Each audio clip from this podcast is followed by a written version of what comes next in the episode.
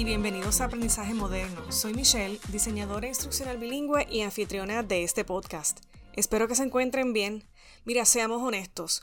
Con tanta distracción que hay ahora mismo puede resultar bien difícil hacer que las presentaciones virtuales sean interesantes.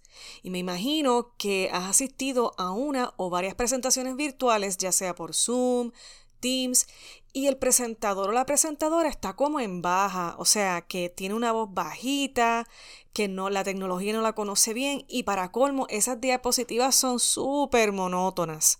A menudo escucho a mis clientes, amigos y compañeros de trabajo quejarse de que las presentaciones virtuales o estos cursos virtuales son súper aburridos.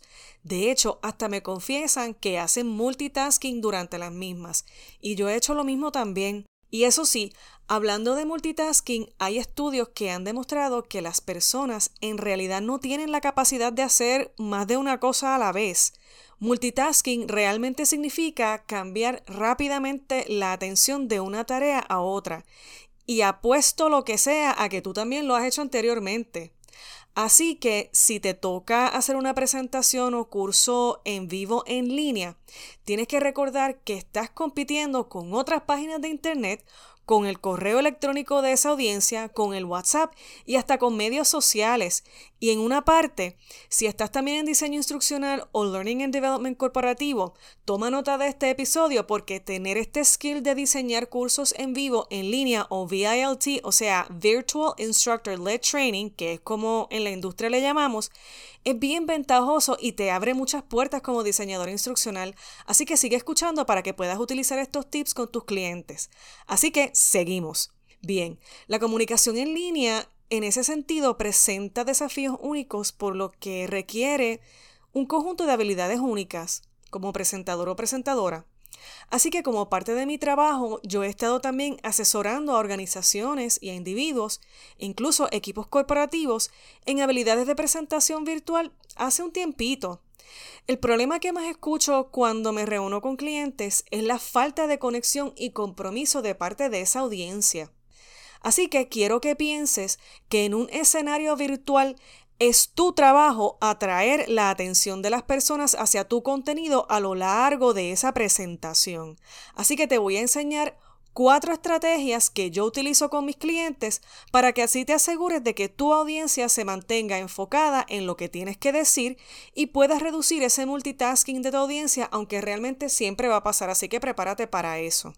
Lo primero que te voy a decir es elimina las distracciones técnicas antes de comenzar esa presentación. Mira, una manera de hacer esto es que te sientas bien confiado o confiada con la tecnología que vas a utilizar, ya sea Zoom, Teams, etc. Aprende a usar ese software y aprende cómo activar ese sonido, reproducir videos, administrar esto encuestas o polling questions y avanzar en las diapositivas, o sea, apréndete bien el sistema. Y hey, te digo que también practiques tu presentación y que también practiques tu presentación con la tecnología. Así que siéntete cómodo cómoda navegando por esas diapositivas y reaccionando a pequeños fallos o contratiempos que puedan surgir antes de que salgas en vivo. Prepárate para minimizar cualquier interrupción en la experiencia de la audiencia. Mira, en el momento en el que tú los pierdas, los perdiste por esos 30 a 45 minutos de tu presentación y eso sí que es fatal. Te digo que inicies la sesión temprano. Conéctate antes de la hora de inicio de la presentación para así asegurarte de que todo funciona y que puedas solucionar cualquier problema antes de que aparezcan los participantes. Te vas a ver como un profesional y vas a tener mucho más control de tu presentación.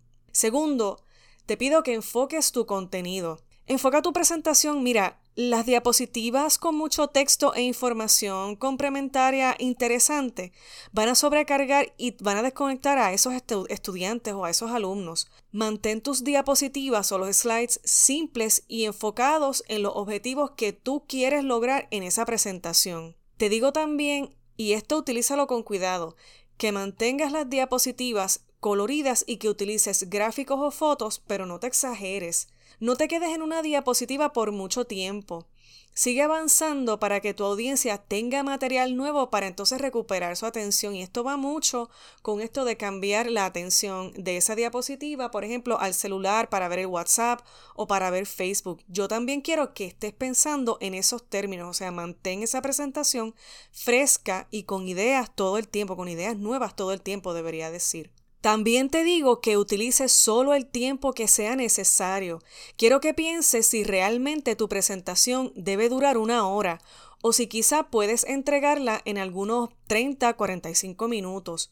Yo te digo honestamente que es mucho más fácil mantener a las personas comprometidas durante periodos más cortos y esto va mucho con esto del spaced learning. Además, si dejas tiempo entre bloques de horas, tu audiencia no va a pasar esos últimos 10 minutos de esa presentación preparándose mentalmente para la próxima reunión. Esa es una realidad que vivimos y también quiero contarte y que también recuerdes que entre reunión y otra reunión tienen que pasar algunos 20 minutos para que esa audiencia se pueda recuperar. Así que esto va mucho con esto del space learning. Así que si puedes reducir ese tiempo de presentación, claro, si es necesario y hace sentido, pues entonces hazlo. Tercero, te pido que conectes con tu audiencia. Mira, planifica una interacción cada 4 o 5 minutos aproximadamente mientras estés presentando. Hazle preguntas a tu audiencia, mira, hazle saber que desde el principio los vas a estar llamando al azar, pues con preguntas a lo largo de esa sesión, si es que la diseñas así.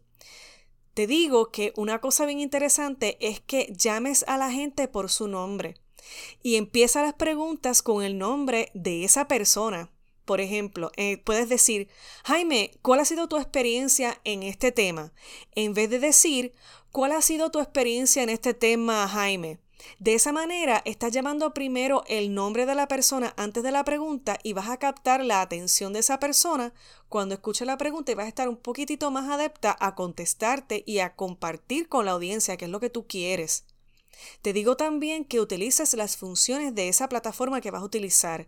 Utiliza la función del chat para hacer preguntas y respuestas en tiempo real y también puedes hacer una pregunta, por ejemplo, en la diapositiva y haz que la gente responda en ese chat Puedes configurar una encuesta en la que se pueda hacer clic o invitar a las personas a utilizar la función de levantar la manito para poder responder a una pregunta.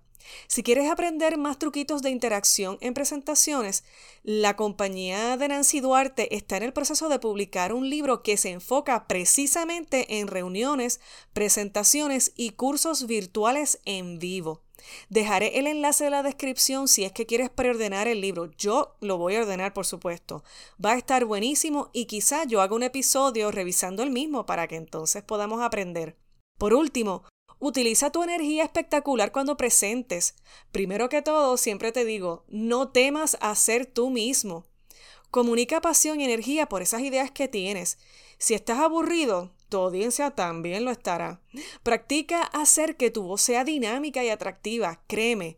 Lo hacemos todos, esto de practicar. Puede que se sienta más incómoda al principio, pero es bien importante proyectar más energía vocal que durante una presentación en persona porque estás compitiendo de nuevo con un montón de cosas a la misma vez. Utiliza gestos para dar energía y para enfatizar. Así que practica gestos para ver cómo se reproducen ante la cámara. Ahora, te digo que no exageres. Haz contacto visual también. Configura tu computadora o tu laptop para que no mires hacia abajo. Te recomiendo que levantes esa laptop para que esté al nivel de los ojos con esa cámara, incluso cuando eches un vistazo a tus diapositivas o al público en la pantalla. También comprueba el ángulo de tu cámara. Asegúrate de que tu audiencia vea lo que tú quieres que ellos vean, ya sea de tu background o sea también una imagen. Verifica la iluminación para asegurarte de que no haya sombras profundas en tu cara y que la iluminación sea lo más uniforme posible. Y te puedes valer, claro, de lámparas, de las lamparitas estas que vienen, de los light rings que vienen esto ahora. Incluso hay cámaras también muy buenas que incluyen eh, light rings. Te recomiendo también que pruebes con otra persona y que practiques esa presentación y si puedes también, invierte en una cámara para tu laptop. Hay de todos los precios y para todos los budgets y créeme, te vas a ver como un profesional. Así que ya te di cuatro estrategias que puedes utilizar desde ya. elimina las distracciones técnicas. Segundo, enfoca tu contenido. Tercero, conecta con tu audiencia. Y por último, usa tu energía, sé tú. Así que bueno, mis amigas y amigos, hasta aquí llegó este episodio de Aprendizaje Moderno.